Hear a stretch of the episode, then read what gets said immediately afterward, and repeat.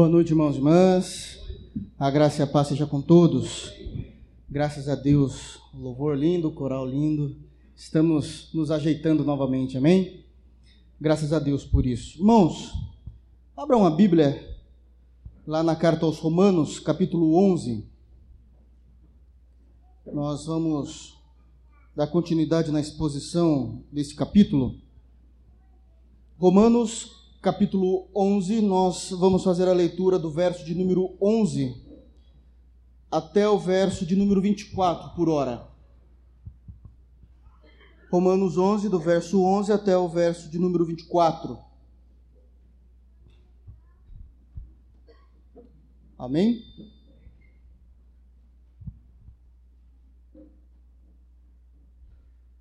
Todos acharam? Podemos ler? Diz assim o texto, Romanos 11, a partir do verso 11, palavras do apóstolo Paulo: Digo, pois, porventura tropeçaram para que caíssem? De modo nenhum, mas pela sua queda veio a salvação dos gentios para incitar a emulação. E se a sua queda é a riqueza do mundo e a sua diminuição a riqueza dos gentios, quanto mais a sua plenitude. Porque convosco falo, gentios, que enquanto for apóstolo dos gentios, glorificarei o meu ministério para ver se de alguma maneira posso incitar à emulação os que da minha carne e salvar alguns deles. Porque se a sua rejeição é a reconciliação do mundo, qual será a sua admissão, senão a vida dentre os mortos? E se as primícias são santas, também a massa o é. Se a raiz é santa, também os ramos o são. E se alguns dos ramos foram quebrados, e tu, sendo zambujeiro, fostes enxertado em lugar deles e feito participante da raiz, e da seiva da oliveira, não te glories contra os ramos, e se contra eles te gloriares, não és tu que sustenta a raiz, mas a raiz a ti. Dirá, pois, os ramos foram quebrados para que eu fosse enxertado. Está bem, pela sua incredulidade foram quebrados, e tu estás em pé, pela fé. Então não te ensoberbeças, mas teme. Porque se Deus não poupou os ramos naturais, teme que não te poupe a ti também. Considera, pois, a bondade e a severidade de Deus para com os que caíram, severidade, mas para contigo, a benignidade de Deus, se permaneceres na tua benignidade. De outra maneira, também tu serás cortado. E também eles, se não permanecerem na incredulidade, serão enxertados, porque poderoso é Deus para os tornar a enxertar. Porque se tu fosses cortado do natural zambujeiro e contra a natureza enxertado na boa oliveira, quanto mais esses, que são naturais serão enxertados na sua própria oliveira. Amém? Feche os teus olhos, vamos orar. Soberano Senhor, tu és Deus poderoso, justo, eterno. Te glorificamos, Pai, é por isso que estamos aqui reunidos na pessoa de Cristo, no nome de Cristo, para cultuar o teu santo nome. Se conosco, Deus, nos abençoa de entendermos a tua santa palavra, do teu espírito moldar o nosso coração que nós possamos estar diante de Ti, Senhor, te adorando e agora queremos exaltar e enaltecer o Teu nome ao ouvir, ao compreender e aplicar o texto bíblico em nossas vidas.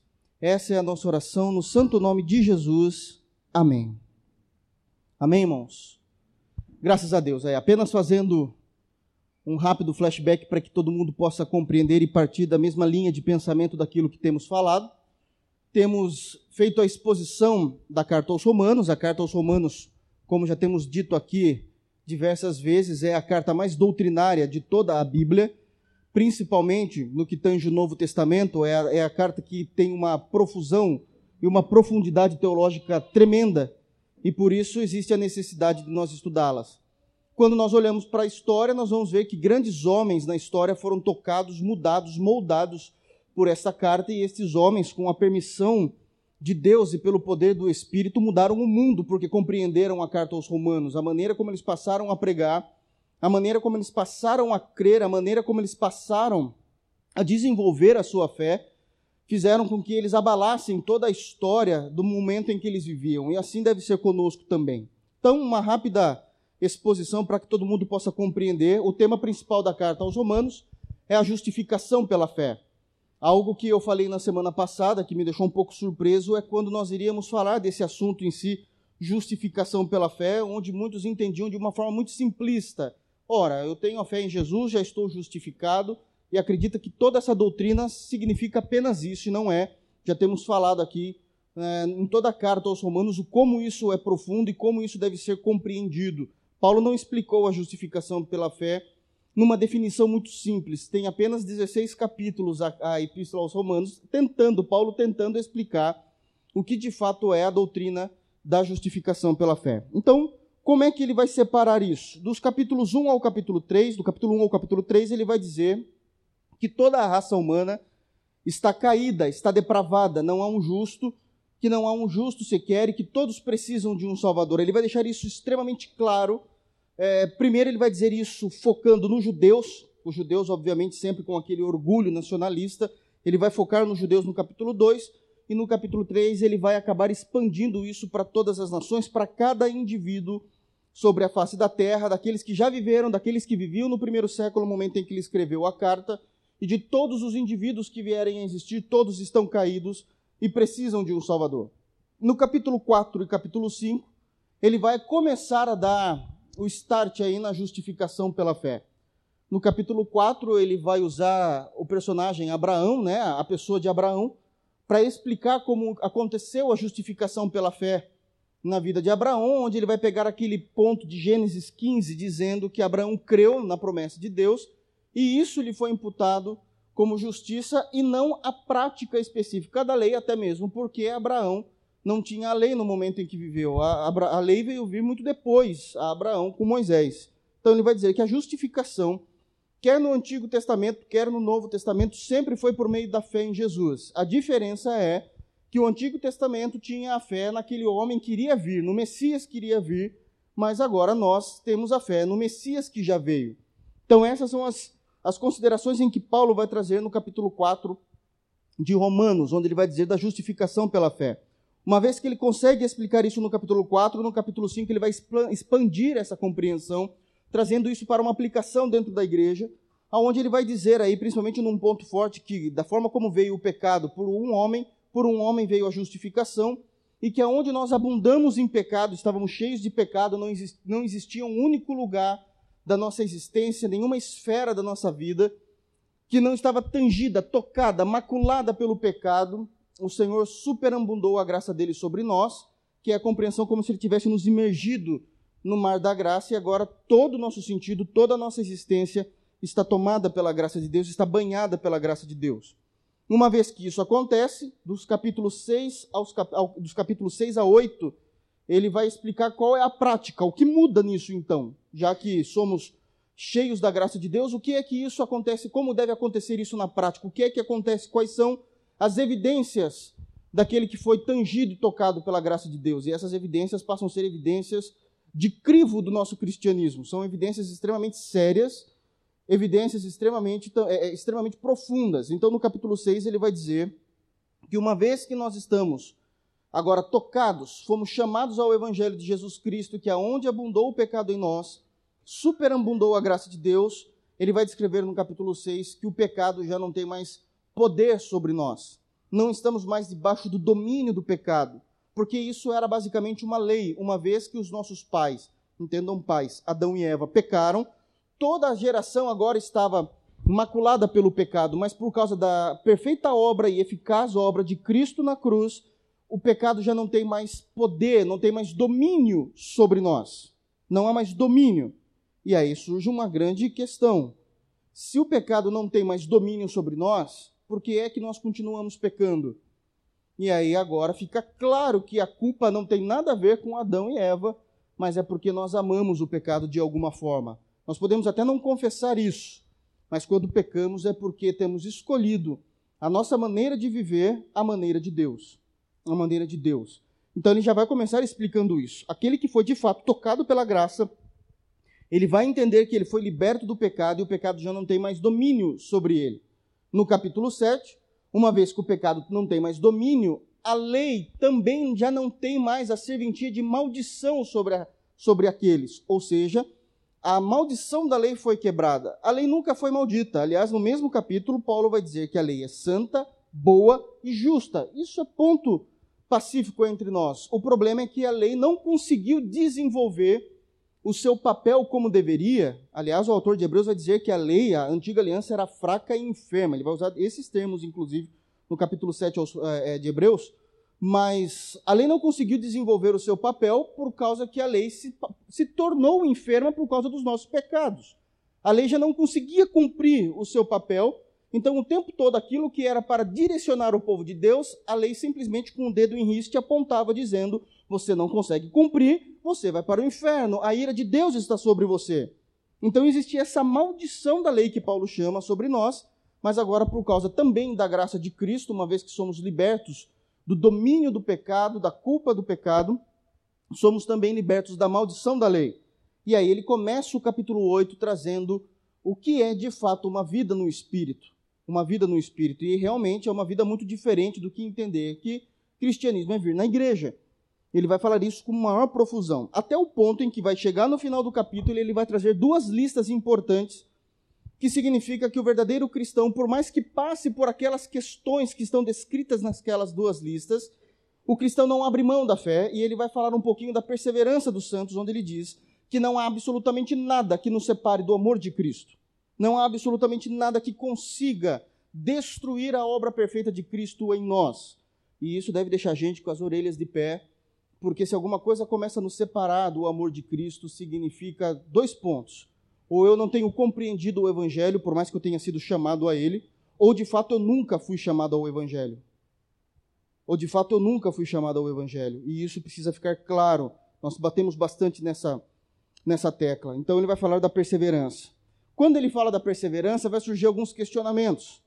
Bom, se Jesus vai nos assegurar a tudo isso, a passar por todos esses itens dessas duas listas, lá no final do capítulo 8, por que é que nós não vemos acontecer com frequência ou na quantidade que nós imaginamos todas as promessas que estão escritas nas Escrituras, na igreja local, na vida do meu irmão, na minha vida? Por que, que nós não vemos isso com grande clareza? E Paulo vai dizer: bom, vocês não veem porque vocês estão interpretando da forma errada. E aí ele vai começar a descrição do capítulo 9, e o capítulo 9, o capítulo 10 e inclusive o capítulo 11, que nós vamos falar novamente hoje, é a resposta a esta questão. São três capítulos em que Paulo vai gastar tempo explicando essa questão. Por que, que não acontece? Então, no capítulo 9, ele vai dizer: o problema é que vocês acabaram tendo uma visão universal das promessas. De alguma maneira, vocês acabaram acreditando que as promessas de Deus eram para todos era para todos. Eu lembro que eu citei aquele exemplo de Atos 16: crê no Senhor Jesus e será salvo tu e tua casa. Eu creio em Jesus, minha casa não foi salva. O que está acontecendo? Por que, que isso não aconteceu? E aí Paulo vai explicar: olha, porque as promessas nunca foram para todos. Vocês se lembram da misericórdia? E ele vai chamar a atenção lá para o Faraó. Deus não teve misericórdia de Faraó. Aliás, Deus disse que nunca teria misericórdia de todos. O que Deus disse lá em Êxodo é que Deus iria ter misericórdia de quem ele queria ter, Deus iria se compadecer de quem ele quisesse se compadecer. Isso nunca foi uma promessa universal a todos os homens. A salvação nunca foi a todos os homens. E ele vai descrever aquela compreensão de Jacó e Esaú e vai dizer: olha, isso aconteceu por causa da eleição divina. E ele vai começar a explicar a doutrina da eleição e da predestinação. Ele já vai falar um pouquinho disso no final do capítulo 8, mas com mais enfoque no capítulo 9. E ele vai começar a descrever isso. E aí fica uma teologia um pouco um pouco ah, que, que faz a, a, nossa garganta até prender e talvez os nossos olhos até segurar algumas lágrimas, da maneira clara e objetiva como Paulo vai descrever isso. E para que os cristãos não sossegassem se dizendo, bom, já que é Deus que determina, até ele vai questionar isso, Alguns vão dizer, ouvindo Paulo isso, vai dizer, então por que, que Deus está bravo com a gente se ele não nos elegeu? E aí vem aquela pergunta: quem és tu, ó homem? Né? Quem é você, a massa, para perguntar ao oleiro o que é que fazes de mim? Então ele vai explicar toda essa situação e para que a igreja, os eleitos, não sossegassem e ficassem deitados eternamente em berço esplêndido, ele vai falar de Romanos 10, dizendo: Mas esses eleitos, eles vão ser alcançados através da pregação. E no capítulo 10, fica extremamente claro que Romanos é uma epístola de missões, uma epístola em que ama missões, onde Paulo está dizendo: Pois é, eu preciso ir para a Espanha, eu quero pregar o evangelho para os que estão na Espanha, existem eleitos de Deus lá, eu não sei quem são, mas eles precisam ouvir o evangelho, porque como é que eles vão crer se não há quem foi, quem ensinou, quem explicou, quem pregou. Não tem como o meio normativo que Deus escolheu para atrair as ovelhas ao seu aprisco é através da pregação da palavra, através do evangelho, através do evangelismo. Então Paulo vai dizer: prepara aí, por favor, uma oferta que eu preciso passar na igreja, pegar essa oferta para ir para a Espanha e pregar o evangelho, algo que não aconteceu. Nós sabemos disso porque Paulo foi morto antes, acabou sendo decapitado antes. Mas essa era a compreensão que Paulo tinha de pregar o evangelho na Espanha. Então, tendo o capítulo 10 anunciado do evangelho e Paulo tendo detonado já desde o capítulo 2 e principalmente no capítulo 9 a respeito dos judeus, os judeus ficaram desesperados. Os, que, os de fato, aqueles que creram em Jesus e aqueles que estavam ainda em dúvida ficaram, é, ficaram desesperados, porque se a minha nacionalidade não ajuda em absolutamente nada diante de Deus, se Israel espiritual é um povo que o Senhor elegeu dentro de toda a nação de Israel, quando Paulo vai dizer em Romanos 9, olha, nem todos os que são nascidos em Israel são de fato israelitas, ou seja, nem todos aqueles que nasceram em Israel eu chamei ao evangelho, mas existe um remanescente. Eu estou desesperado. Então os judeus não servem para mais nada, Deus negou o seu povo. Ah, agora eles ficaram com medo, agora mudou a situação. Aqueles que eram arrogantes agora se apresentaram com medo e temor diante do evangelho pregado por Paulo. E Paulo vai então, no capítulo 11, descrever como é que Deus vai trabalhar com os judeus, uma vez que Cristo já veio ao mundo. Então, na semana passada, nós falamos do verso 1, no capítulo 11, né, do verso 1 até o verso de número 10. E Paulo já começa dizendo: Não, Deus não esqueceu do seu povo. A maior prova disso é que eu estou aqui. Eu sou judeu da tribo de Benjamim, judeu de judeu, aprendi aos pés de Gamaliel, mas eu fui salvo pela graça de Cristo. Eu refutei tudo aquele meu conhecimento pela excelência do conhecimento que há na pessoa de Jesus. Eu estou aqui pregando o evangelho. Deus não se esqueceu do seu povo, Deus não se esqueceu dos judeus. Então ele vai começar a acalmar o coração, porque não tem nada a ver com nacionalidade, tem a ver de fato com a eleição. Então, Deus não rejeitou o seu povo. Como é que ele vai dizer que Deus não rejeitou? Ele vai usar aquele texto de 1 Reis, capítulo 19, quando ele vai falar de Acabe e de Jezabel. Jezabel queria estabelecer o culto a Baal, queria tirar o judaísmo da história, aplicar o culto pagão a Baal, e aí Eliseu, Elias sai correndo, né? triste, obviamente, desesperado, e ele vai falar uma, uma súplica a Deus, dizendo: Senhor, todos os teus profetas estão mortos, não tem ninguém que sobrou, só tem eu aqui. E Deus fala: negativo, negativo, você está enganado. Eu reservei para mim sete mil que não se dobraram diante de Baal, estão firmes, eu segurei, eu tenho sustentado a fé de sete mil homens em Israel que não se dobraram diante de Baal. Que não se dobraram diante de Baal. Paulo vai pegar essa informação e vai trazer isso para a igreja, dizendo exatamente isso. Deus não se esqueceu de Israel, em hipótese alguma. Só não achem que todo Israel será salvo. Mas existe um pequeno remanescente, assim como Deus sustentou a fé de judeus no período de Acabe e Jezabel em 1 de Reis 19, Deus tem sustentado alguns judeus a crerem em Jesus nesse período do primeiro século, e assim tem acontecido até então. Então ele vai usar esse ponto de 1 Reis 19. E o resto? E os demais? Porque é só um pequeno povo, ele vai dizer. E aí no versículo 8 ele vai dizer que Deus deu um espírito de profundo sono aos demais. Olhos para não verem, ouvidos para não ouvirem, até o dia de hoje. E aqui ele está fazendo um cumprimento da profecia de Isaías 29, dizendo: Isso se cumpre nos próprios judeus. Como juízo da parte de Deus a uma nação incrédula, Deus fez com que este povo tivesse um profundo sono para que não compreendessem o Evangelho e negassem a Cristo.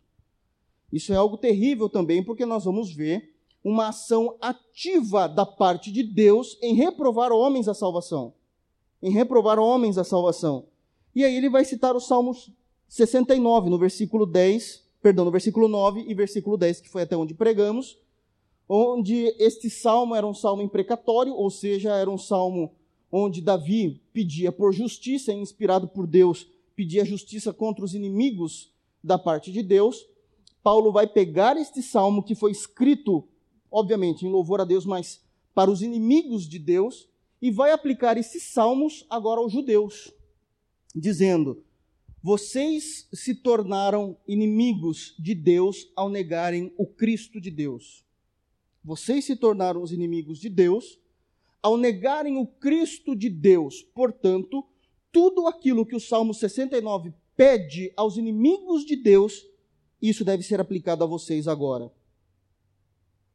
Então nós paramos aí. Não foi um bom final, eu sei, não teve um the end feliz na semana passada, mas precisamos entender o que é que Deus vai fazer com o povo de Israel. O que é que Deus vai fazer com o povo de Israel e qual é a compreensão do Novo Testamento com relação a esse povo.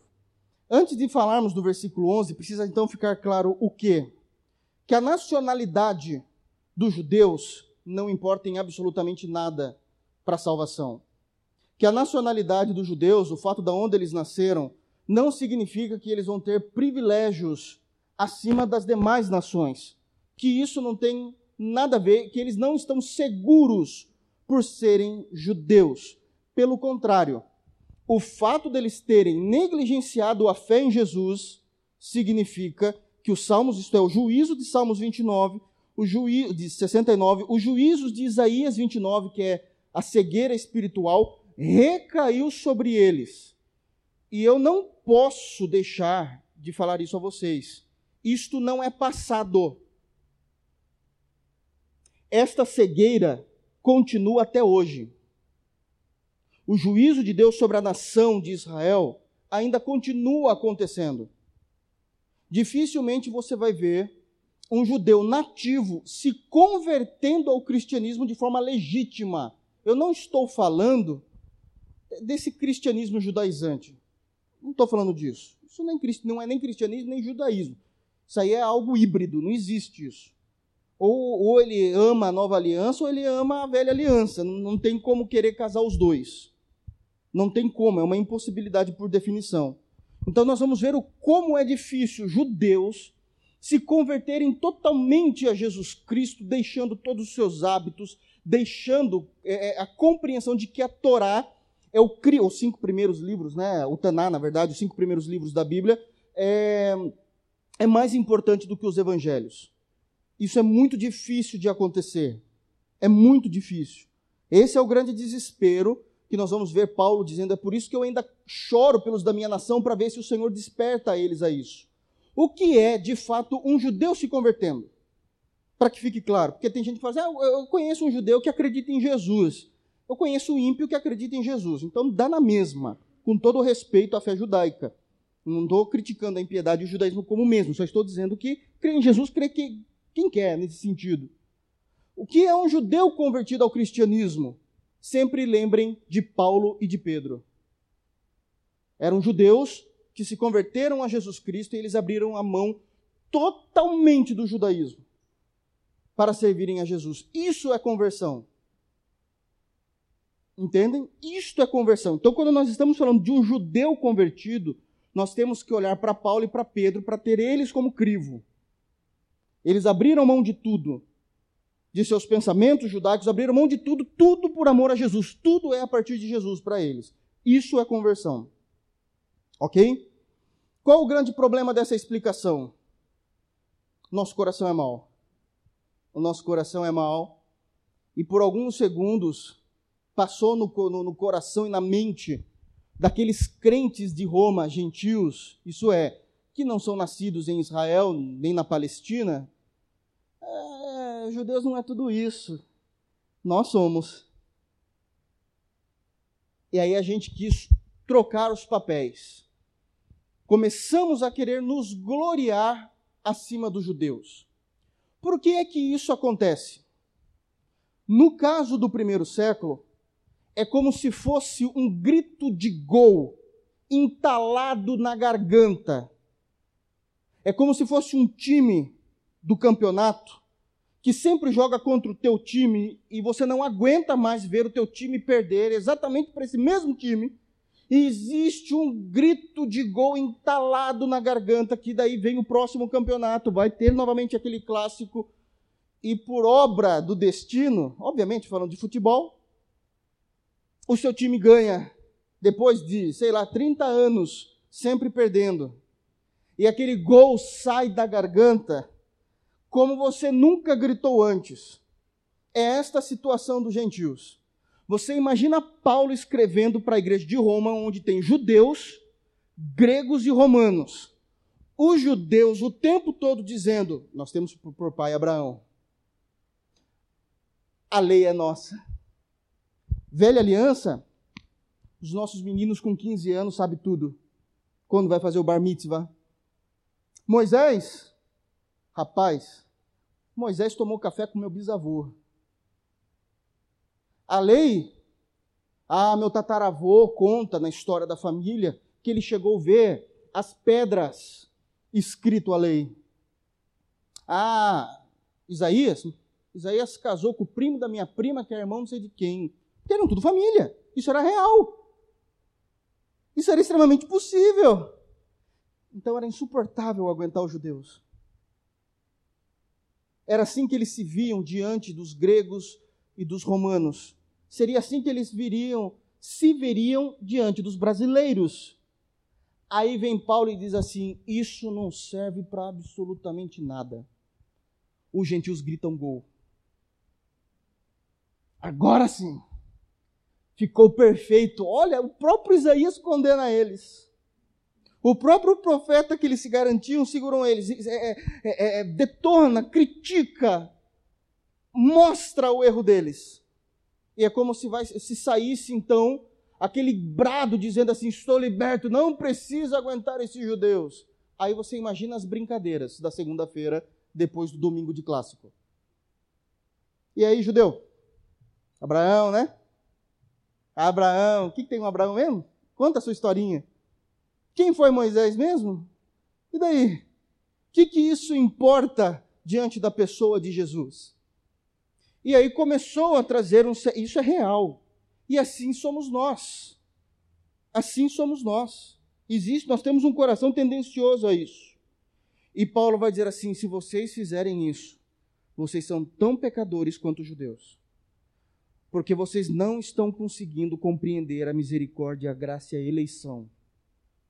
Se vocês fizerem isso, é porque vocês não compreenderam a obra da redenção em Cristo. Então ele vai explicar como é que Deus fez isso com relação aos gentios. Ele vai explicar como foi, em que momento Deus usou para expandir o evangelho aos gentios. Então é disso que nós lemos. Parece que não, mas foi exatamente isso que nós lemos hoje, a partir do versículo 11. Digo, pois, por. Bom, então, só para terminar, versículo 10, ele está terminando aquela, aquele salmo imprecatório, dizendo: Escureçam-se os olhos para não verem, e encurve-se-lhes continuamente as costas, como se os judeus estivessem com as costas curvadas, para não conseguir ver Cristo e compreender Cristo. Versículo 11 a 24, então ele muda, ele vai falar exatamente disso. Cuidado, cuidado com a soberba, cuidado com as brincadeiras, cuidado com a maneira como vocês vão ver os judeus. Eles não são santos, é verdade. Por isso que vocês podem tocar, podem brincar, mas vocês também não são especiais diante deles. Não, vocês não são especiais de maneira alguma diante deles. Então é isso que ele vai explicar como é que a igreja deve se comportar diante de um judeu convertido. Não é satirizando, não é brincando. Então ele vai dizer: Digo, pois, porventura tropeçaram. Quem tropeçou? Os judeus. Ele está falando dos judeus. Digo, pois, porventura tropeçaram para que caíssem? De modo nenhum, mas pela sua queda veio a salvação aos gentios para os incitar à emulação. Então aqui ele já define exatamente o que ele vai dizer. A queda de muitos judeus não foram para a perdição total. A queda dos judeus é motivo de um juízo a partir do versículo 25, que nós não lemos, nós lemos até o versículo 24, Paulo vai dizer que este é um juízo temporal para os eleitos lá de Israel, para os judeus eleitos. É um juízo temporal.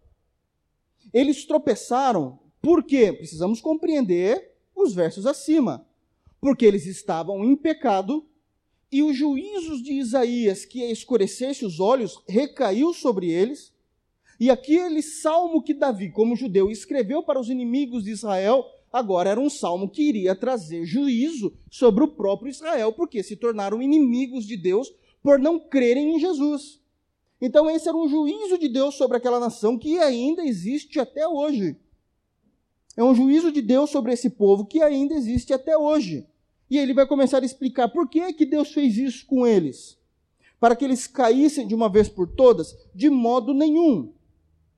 Mas uma vez que Deus trouxe juízo sobre Israel, é como se Deus pegasse Israel, colocasse de lado na história por um momento e dissesse: enquanto eles estão debaixo do meu juízo, eu vou agora aproveitar e vou tratar com os gentios.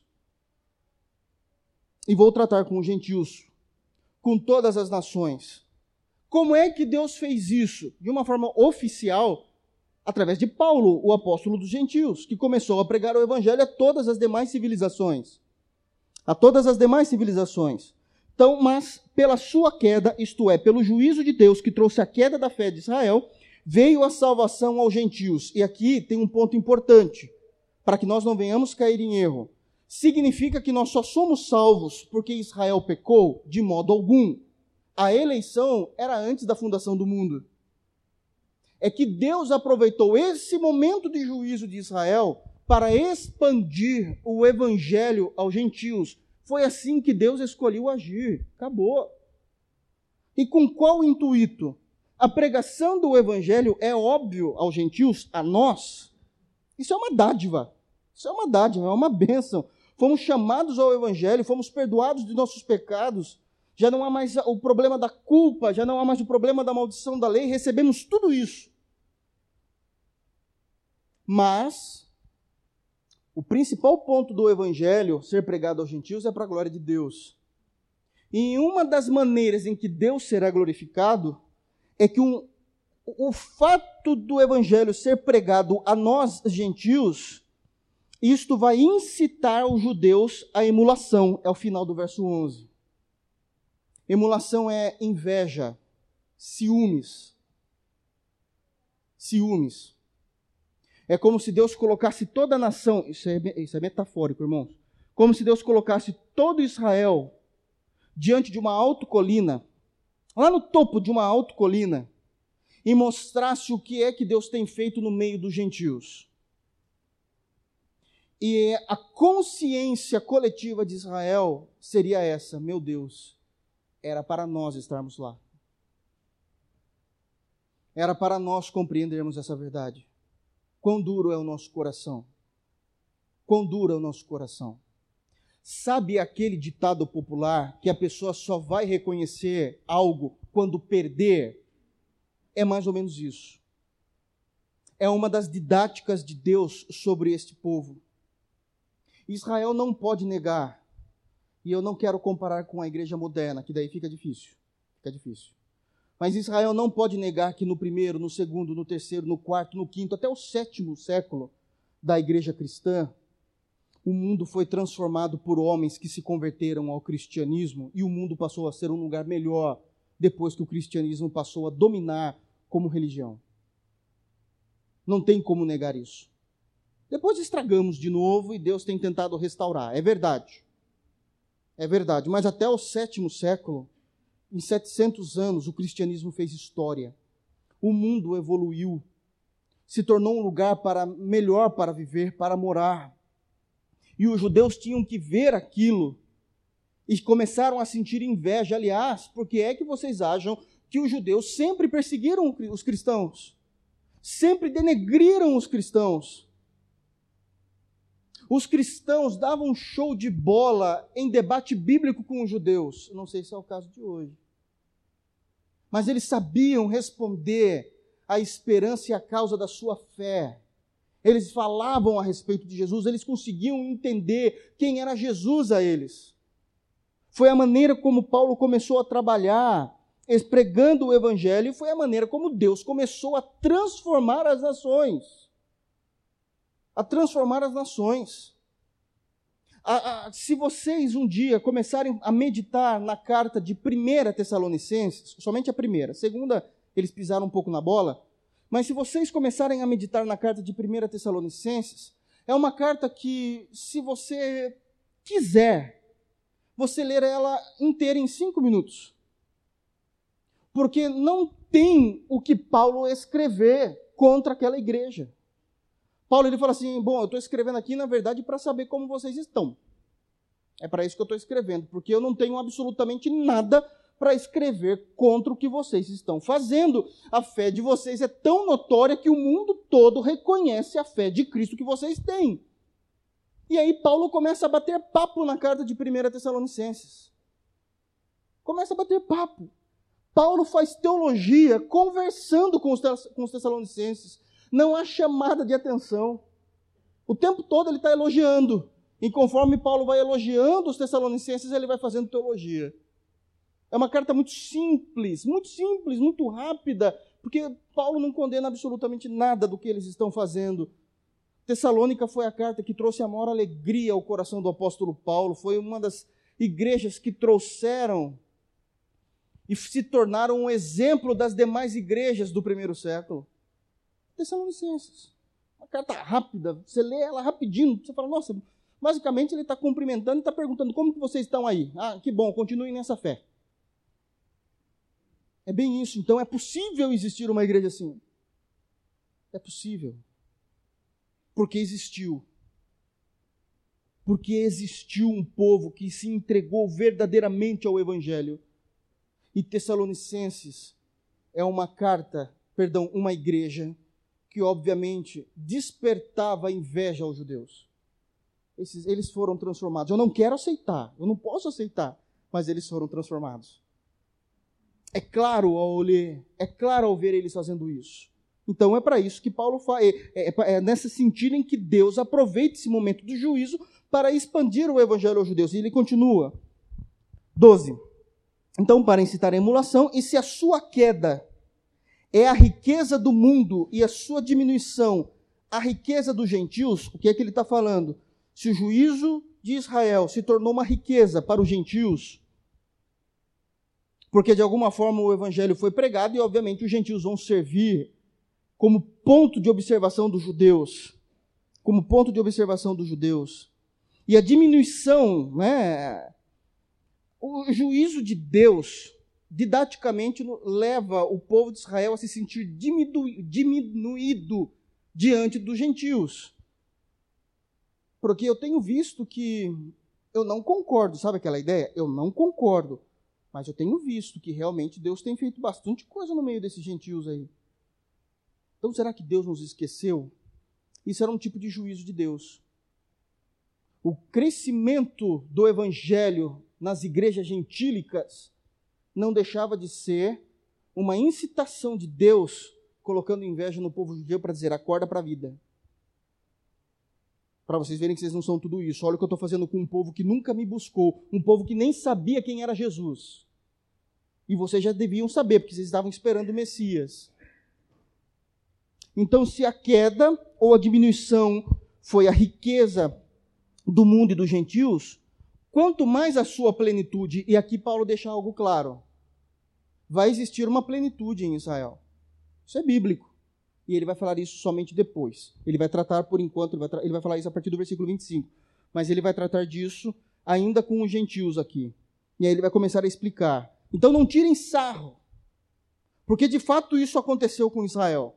O juízo veio sobre Israel. Deus permitiu que o evangelho chegasse até os gentios. Nós já estávamos lá eleitos. Mas isso ficou claro após o juízo de Israel. Após o juízo de Israel. Não se achem melhor do que eles. Ele vai começar a explicar. 13.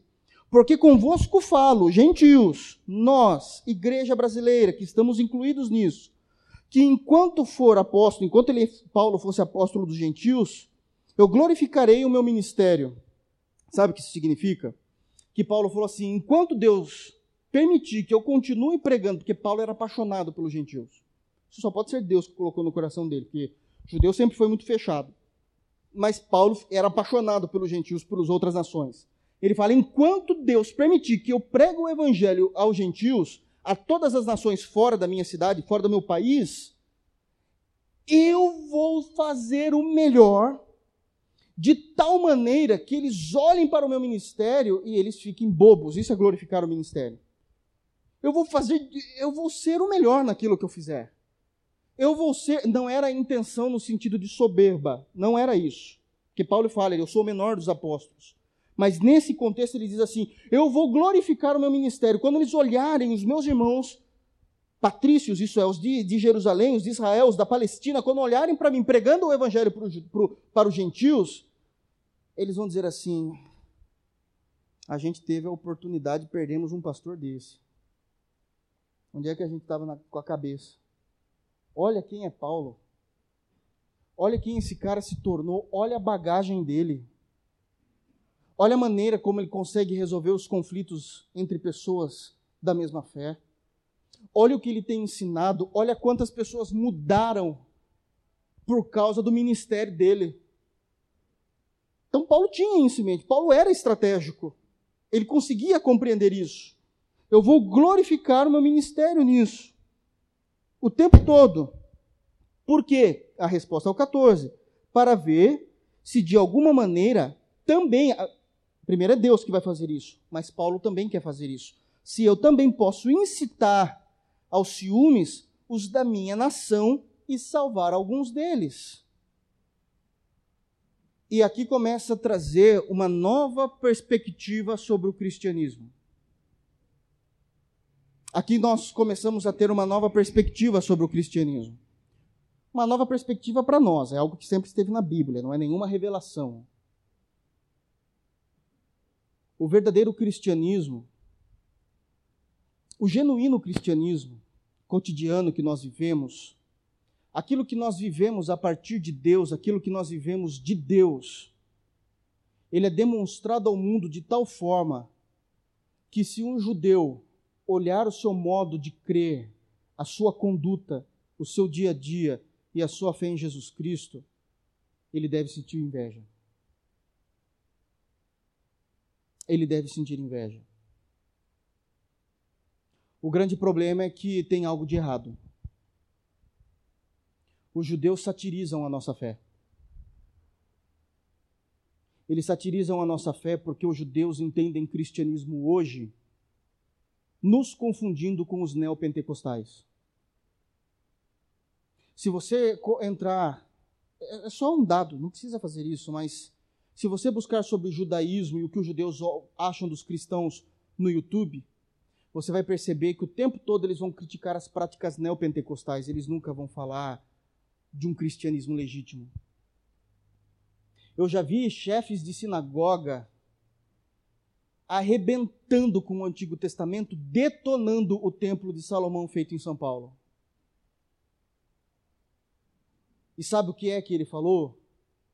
Uma das coisas que me chamou a atenção é assim: se eles creem tanto que Cristo é o Messias, por que é que eles precisam do templo? Porque quando o Messias vier para nós, nós abandonaremos o templo. É muita vergonha, irmãos. É muita vergonha. Não há necessidade de templo. Porque o templo, na visão judaica e bíblica, de fato, representa a presença de Deus. Mas quando vier o Messias, não há mais templo. Não há mais sacrifícios. E por que, que eles falam tanto em sacrifícios? Nem eles conhecem o cristianismo deles.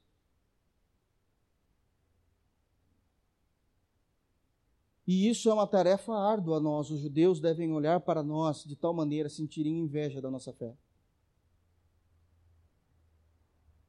Isso é algo que Paulo começa a trabalhar na consciência cristã. Nós somos tão devotos ao Evangelho de Jesus Cristo, tão amantes da nova aliança, tão amantes do corpo e do sangue derramado por Cristo, que quando eles olharem para nós, nós devemos incitar a inveja no coração deles, porque isso faz parte do juízo de Deus sobre eles. Entendem como isso é sério? É complicado você pegar um Romanos 11 e pregar sem pregar todos os demais capítulos. Ah, ah, ninguém vai entender, vai falar: esse pastor é louco pregando um negócio desse. Mas quando nós estamos seguindo na exposição de, todo, de toda a carta, fica mais claro isso, não fica? Porque se a rejeição, e agora ele vai começar a trabalhar também com a compreensão de nós sendo salvos. Porque se a rejeição de Israel é a reconciliação do mundo, qual será a sua, a sua admissão novamente à fé, senão a vida dentre os mortos Olha só o que está escrito: que os judeus hoje são mortos espirituais. Se um dia eles forem admitidos à fé em Jesus, é que eles vão passar a serem vivos espirituais, assim como nós estávamos mortos nos nossos delitos e pecados. Os judeus que não têm Cristo também estão mortos. Eles acham que não. Mas biblicamente está escrito isso, está no texto. Está isso, está claro. Mas quando eles forem admitidos, bom, quando eles forem admitidos, eles vão ter a vida dentre os mortos. E aí ele vai dizer, agora olha como Paulo vai trazer a informação de como nós devemos nos gloriar somente em Cristo, e não tem nada a ver de nacionalidade.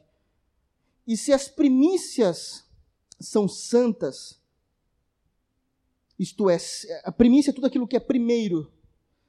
Ele vai usar um termo né, de lavoura. Olha, se as primícias daquela árvore frutífera é santa, toda a massa o é. E se a raiz é santa, também os ramos são. Aqui ele está estabelecendo um padrão. Aqui ele está estabelecendo um padrão do cristianismo. A primícia é Cristo. Ele é santo.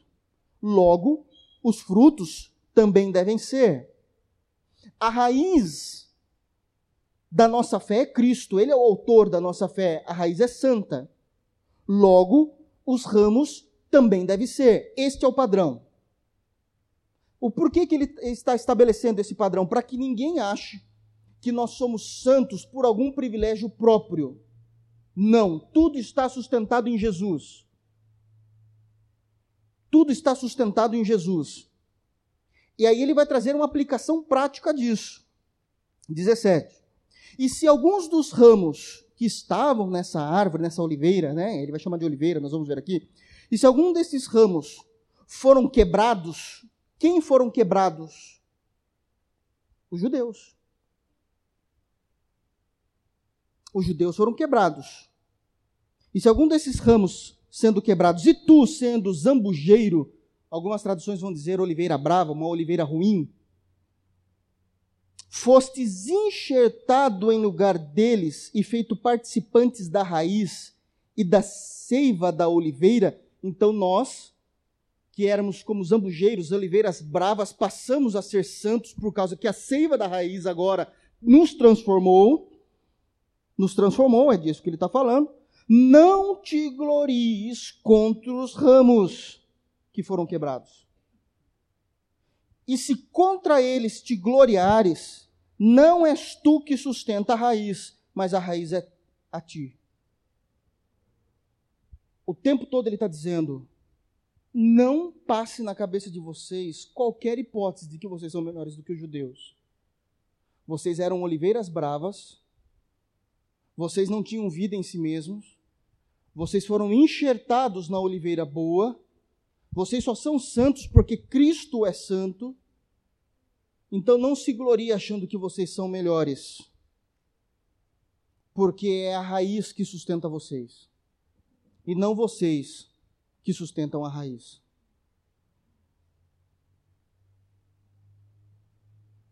Em suma, um judeu se converteu em nossa comunidade. Um judeu de verdade, não esses do Paraguai que tem em Sorocaba. Mas um judeu se converteu de verdade. Se prostra diante da cruz. Qual é a nossa reação junto com ele? Meu irmão, vamos chorar nós dois juntos? Que você sendo judeu e eu sendo brasileiro, a gente ia para o inferno sem Cristo.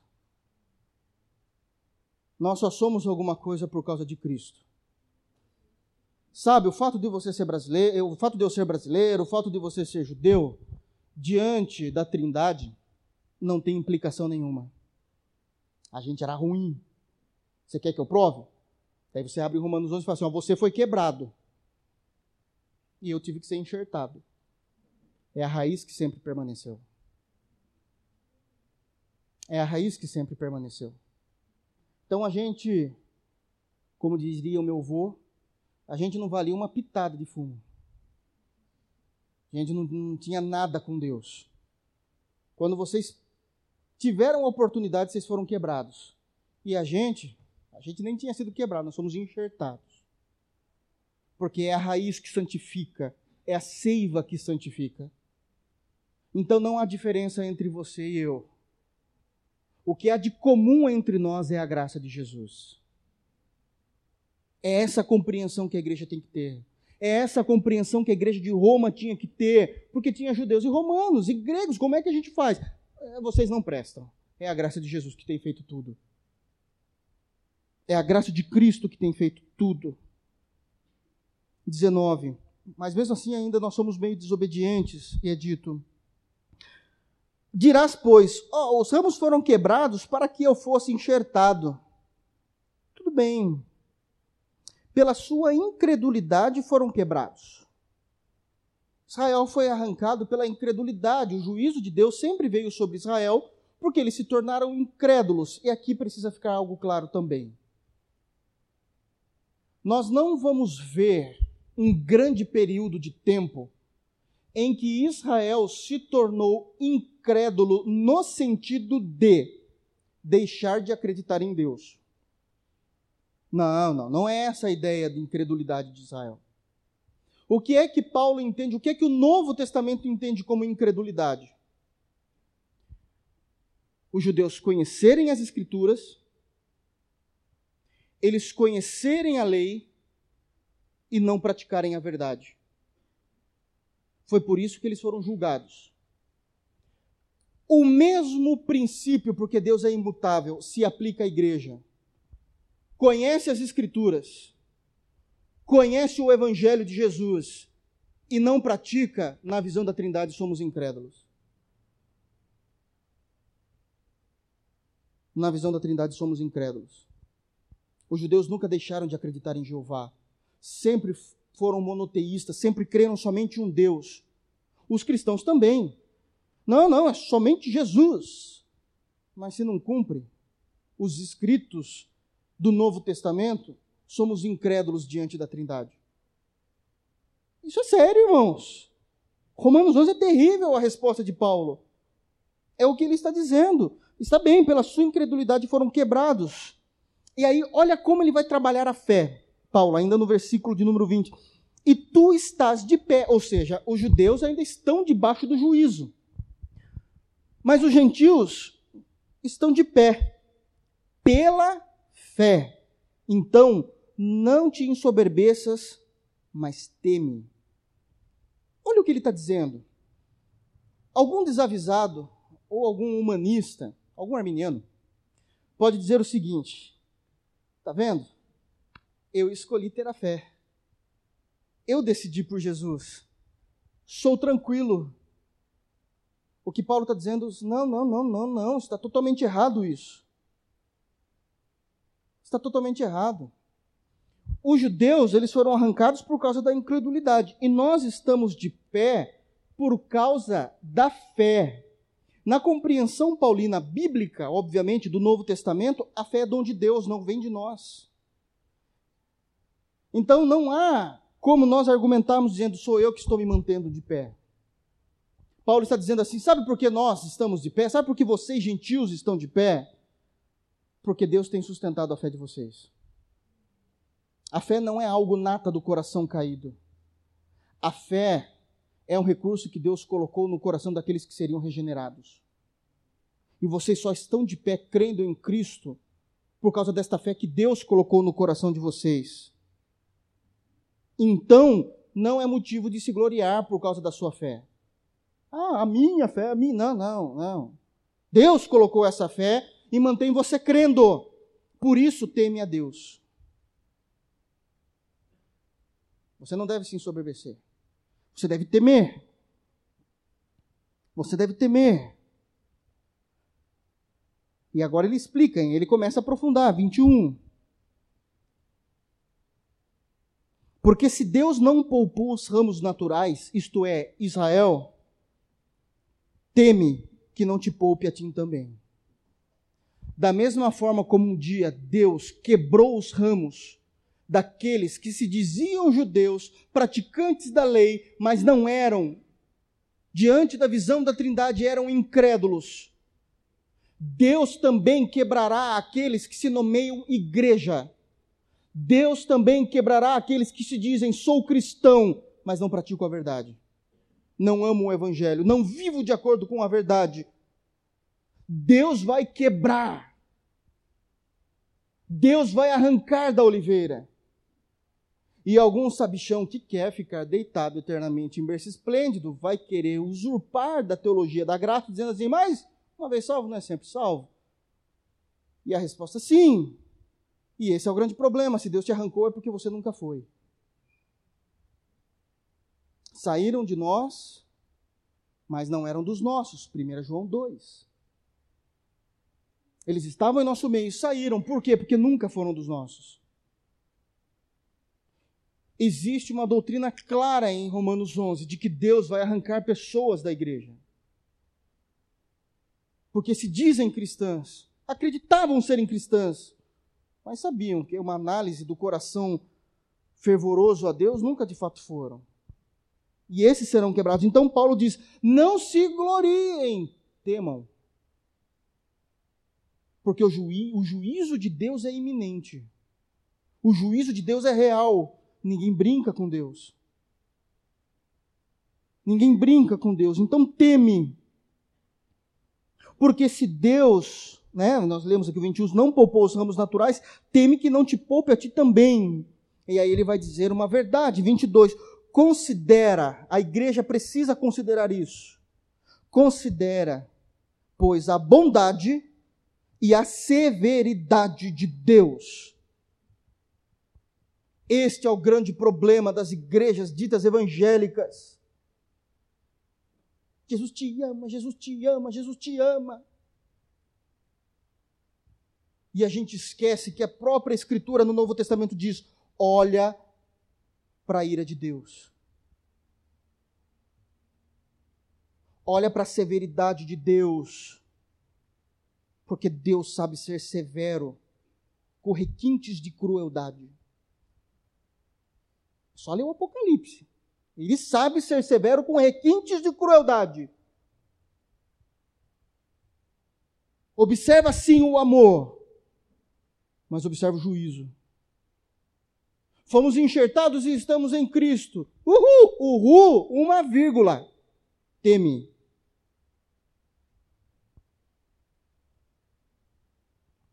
Devemos temer a Deus. O fato de sermos cristãos não significa que nós temos uma liberdade total com o Senhor. Nós tememos, aliás, nós somos o povo que tememos a Deus verdadeiramente. Os outros incrédulos blasfemam contra Deus, mas nós tememos. Os nossos joelhos devem se encontrar dobrados.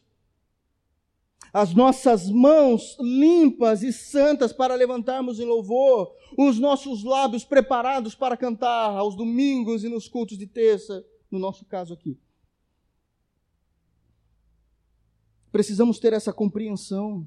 Teme Considera, pois, a bondade e a severidade de Deus.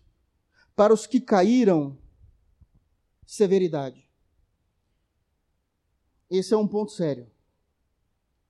Nós devemos orar pelos nossos irmãos que caíram, é um fato. Essa é a obrigação da igreja. Então a gente ora, Senhor, tenha misericórdia.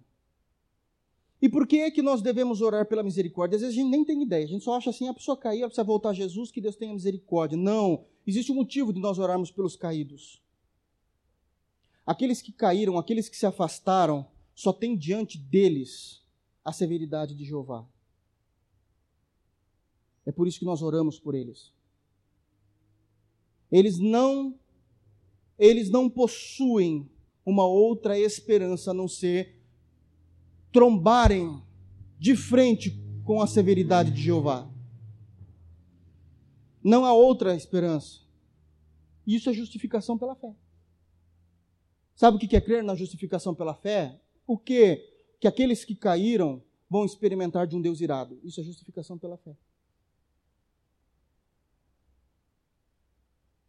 Faz parte do, do, de toda a doutrina a justificação pela fé.